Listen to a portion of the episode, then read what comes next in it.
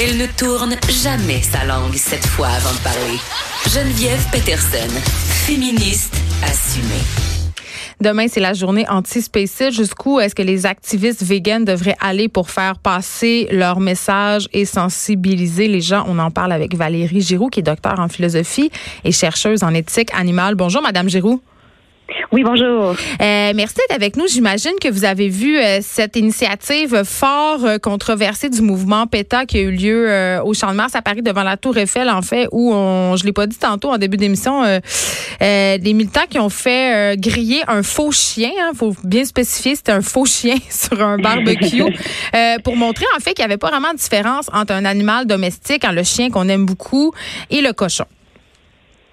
Oui, oui, bien en fait, c'est, c'est effectivement une des, des, choses que les animalistes veulent faire, c'est de, de et c'est un thème de recherche qui est pris au sérieux maintenant euh, chez les universitaires, c'est-à-dire qu'on mm-hmm. se demande quelles sont les raisons qu'on a de discriminer entre certains animaux et d'autres? Est-ce que le seul fait d'avoir des relations euh, affectueuses avec certains font en sorte qu'on on puisse les traiter comme des, que ce soit bien de les traiter, que ce soit même nécessaire de les traiter comme des membres de la famille, par exemple, alors que euh, ben, d'autres animaux sont, sont soumis à des euh, conditions d'exploitation parfois fort brutales et qui sont mises à mort tôt dans leur vie alors qu'ils sont encore jeunes. Et donc, il y a vraiment une différence de traitement très, très grande entre les animaux et on se demande qu'est-ce, qui peut justifier ça, qu'est-ce qu'ils auraient comme, qu'est-ce qu'il y aurait comme différence entre le chien et la vache, le chien et le cochon, le chien et le ben, C'est culturel, en fait. En Chine, on mange le ben, chien, on le sait. Euh, mais en même temps, euh, il y a une différence quand même entre les animaux. Et là, je fais référence euh, à une vidéo qui a beaucoup fait jaser aussi, la vidéo d'Émeric Caron qui a fait le tour d'Internet parce qu'il disait que c'était mal de tuer des moustiques. Là, je veux dire, rendu là, entre un moustique et une vache laitière, il y a quand même une différence cognitive immense, là. Oui, c'est ça. C'est ça. Les animalistes, en fait, s'intéressent aux propriétés que qu'ont les animaux et celle qui retire généralement la, la retire l'attention, c'est la mhm. sensibilité, la capacité d'éprouver de, euh, du plaisir, de, la, douleur, d'avoir la peur, effectivement, d'avoir des émotions. Et, ça, c'est fondamental parce que c'est ce qui fait en sorte qu'un individu va avoir des intérêts, des intérêts qui méritent des protections, des protections juridiques. Et là, les, pour le, cas des, insectes, et, quand même, euh, c'est une zone grise. On, les études se contredisent. On, ne sait pas qu'est-ce qu'il en est de, leur, on ne sait pas exactement qu'est-ce qu'il en est de leur capacité, de leur euh, capacité cognitive. Donc, c'est plus difficile de, se prononcer sur euh, la, la conscience chez les insectes. Ce qui est certain, c'est que la vache, le, et maintenant on sait très bien que c'est le cas aussi pour le poisson, eux, ils ont les propriétés, les mêmes propriétés que notre chien, notre chat qu'on aime et qu'on traite, euh, qu'on traite très bien. Euh, moi, je suis tellement, tu sais, je veux dire, je, suis absolument très sensible à la cause animale. Euh, puis là, je, moi, je mange la viande. Je suis pas végane, mais j'essaye que la viande que je consomme ne vienne pas d'élevage en batterie.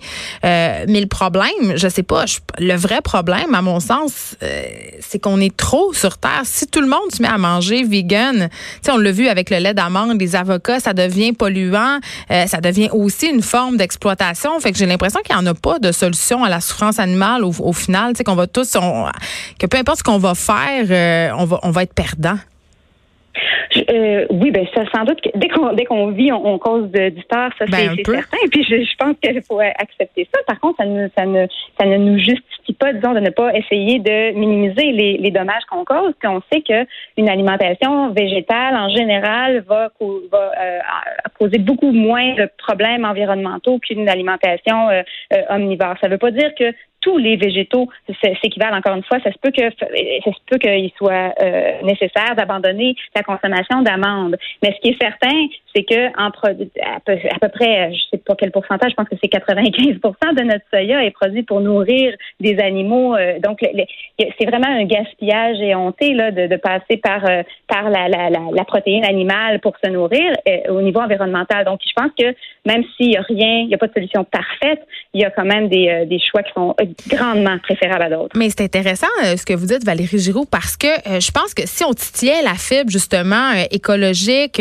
qu'on s'y prenait peut-être autrement, qu'on parlait du plaisir de la nourriture, plutôt qu'essayer d'aller dans, d'être dans le coup d'éclat, d'horrifier les gens, de les faire sentir mal. Souvent, les groupes véganes sont assez virulents, traitent les gens de meurtriers. Je pense pas. Est-ce que c'est la bonne façon d'amener des gens à transitionner vers le véganisme? c'est une très, très bonne question.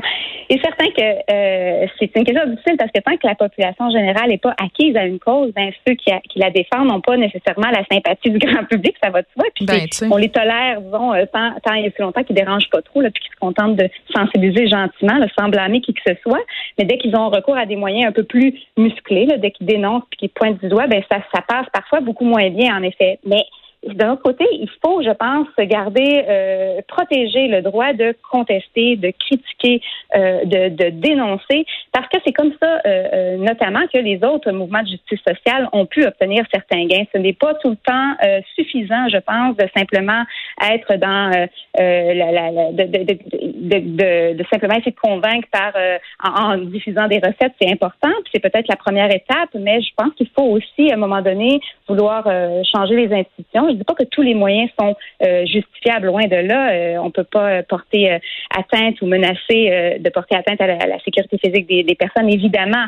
Mais au niveau politique, il y a certaines actions euh, qui, peuvent même être des actions illégales parfois, si on pense à certaines formes de désobéissance civile, qui peuvent être, je pense, moralement défendables. Et au Québec, le statut euh, de l'animal euh, qui est encore considéré quasiment comme un bien immeuble, je fais référence à l'animal de compagnie parce que dans la campagne PETA, quand même, on est dans cette image-là très forte de l'animal de compagnie. Pour certains antispécistes, posséder un animal de compagnie, c'est même l'asservir.